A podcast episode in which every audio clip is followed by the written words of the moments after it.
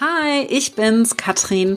Normalerweise würdest du jetzt mich sprechen hören, aber wir haben uns eine tolle Sommeredition ausgedacht. Die nächsten sechs Episoden bekommst du mein Team auf die Ohren.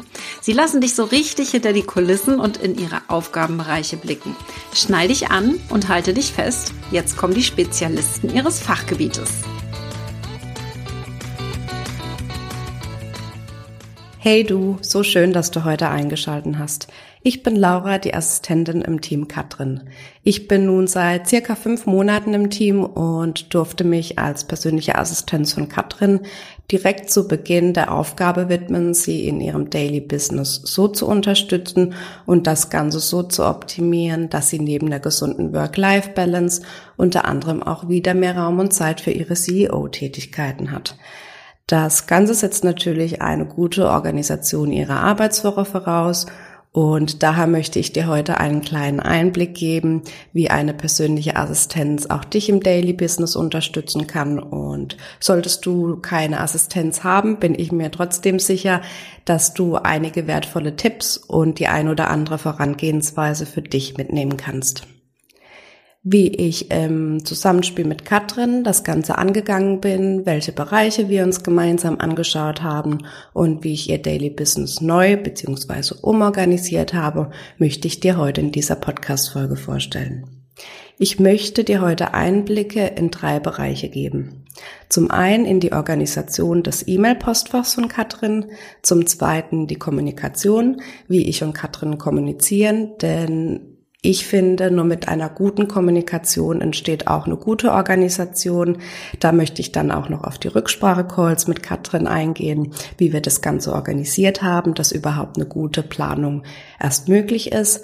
Und als dritten Punkt gehen wir auf die Wochenplanung ein. Da möchte ich dich ein bisschen in den Arbeitstag beziehungsweise in die Arbeitswoche von Katrin mitnehmen, damit du da den ein oder anderen Tipp für dich mitnehmen kannst. Der allererste Schritt für mich bestand darin, Katrins E-Mail-Postfach genau unter die Lupe zu nehmen. Und hier hatte Katrin beschlossen, die Betreuung des Postfachs zukünftig in meine Hände zu legen.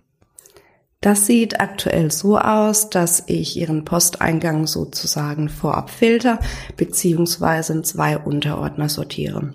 Und um es so einfach wie möglich zu halten, haben wir ihre viel zu vielen Unterordner, die sie gehabt hat, auf zwei minimiert. Und zwar ist das einmal der Ordner To-Do und zum anderen der Ordner Rücksprache. Im To-Do-Ordner landen E-Mails, die ausschließlich von Katrin bearbeitet werden können. Und damit Katrin diesen Ordner auch bearbeitet, stelle ich ihr hierzu immer einen To-Do-Blocker in den Kalender und verlinke dann auch gleich das E-Mail-Postfach mit.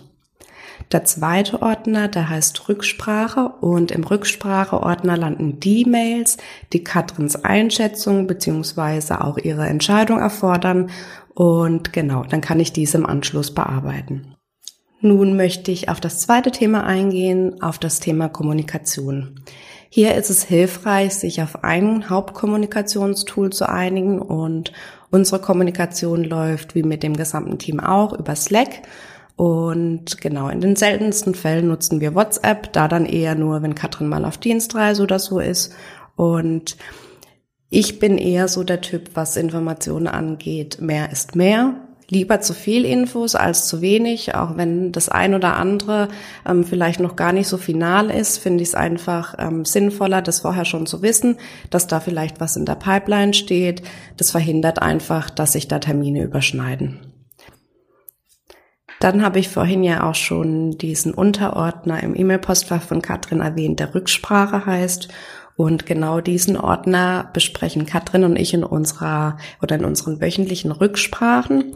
Und zwar hatten wir zu Beginn unserer Zusammenarbeit immer Daily Calls, was auch für den Anfang wirklich sehr, sehr hilfreich war und definitiv zu empfehlen ist.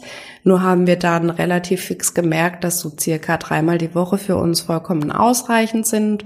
Und falls dann doch mal ein wichtiges Thema aufkommen sollte, wir sowieso über den ganzen Tag verteilt über Slack kommunizieren oder wenn dann dann doch ein Thema hochkommt, was persönlich einfach zu klären ist, dann stellen wir einfach einen spontanen Call ein. In unserem Rücksprache-Call gehen wir drei Blöcke durch. Das ist eben zum einen der Rückspracheordner in Katrins E-Mail-Postfach, den ich eben erwähnt habe. Und zum zweiten Punkt, den wir uns gemeinsam anschauen, ist unser gemeinsames Monday Board, in dem sowohl Katrin als auch das Team und ich Themen eintragen können, die ich dann mit Katrin in der Rücksprache bespreche. Außerdem habe ich unter anderem auch Themen aufgelistet, die zwar keine hohe Prio haben, an die Katrin dennoch gerne immer mal wieder erinnert werden möchte.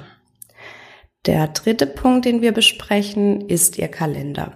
Hier gehen wir bevorstehende Termine durch, schauen uns an, was die kommenden Tage und Wochen ansteht, Dienstreisen, Events, Speaker-Auftritten und so weiter und was dafür eben noch vorbereitet werden muss und was gegebenenfalls auch an das Team weiter delegiert werden kann. Und da wir schon beim Thema Termine sind, möchte ich dich jetzt im Punkt drei noch tiefer in die Wochenplanung von Katrin mitnehmen.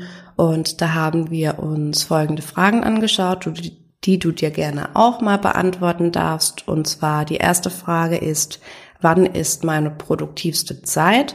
Und am Beispiel von Katrin hat sich herausgestellt, dass Katrin morgens am produktivsten ist und somit haben wir ihre Regeltermine mit dem Team auf den Nachmittag verschoben, damit sie sich eben morgens ohne große Ablenkung auf ihre To-Dos konzentrieren kann.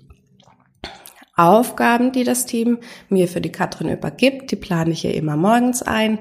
Hierzu stelle ich ihr dann immer einen Termin mit dem entsprechenden Titel des To-Dos ein und wenn gegeben, verlinke ich dann gleich auch noch das Dokument oder eine E-Mail dazu mit, schreibe ihr in den Termin rein, was zu tun ist und dann wen sie das fertige To-Do dann im Nachgang schicken sollte und diese ganzen Informationen, die bekomme ich immer vom jeweiligen Teammitglied, der mir dieses To-Do für Katrin überreicht.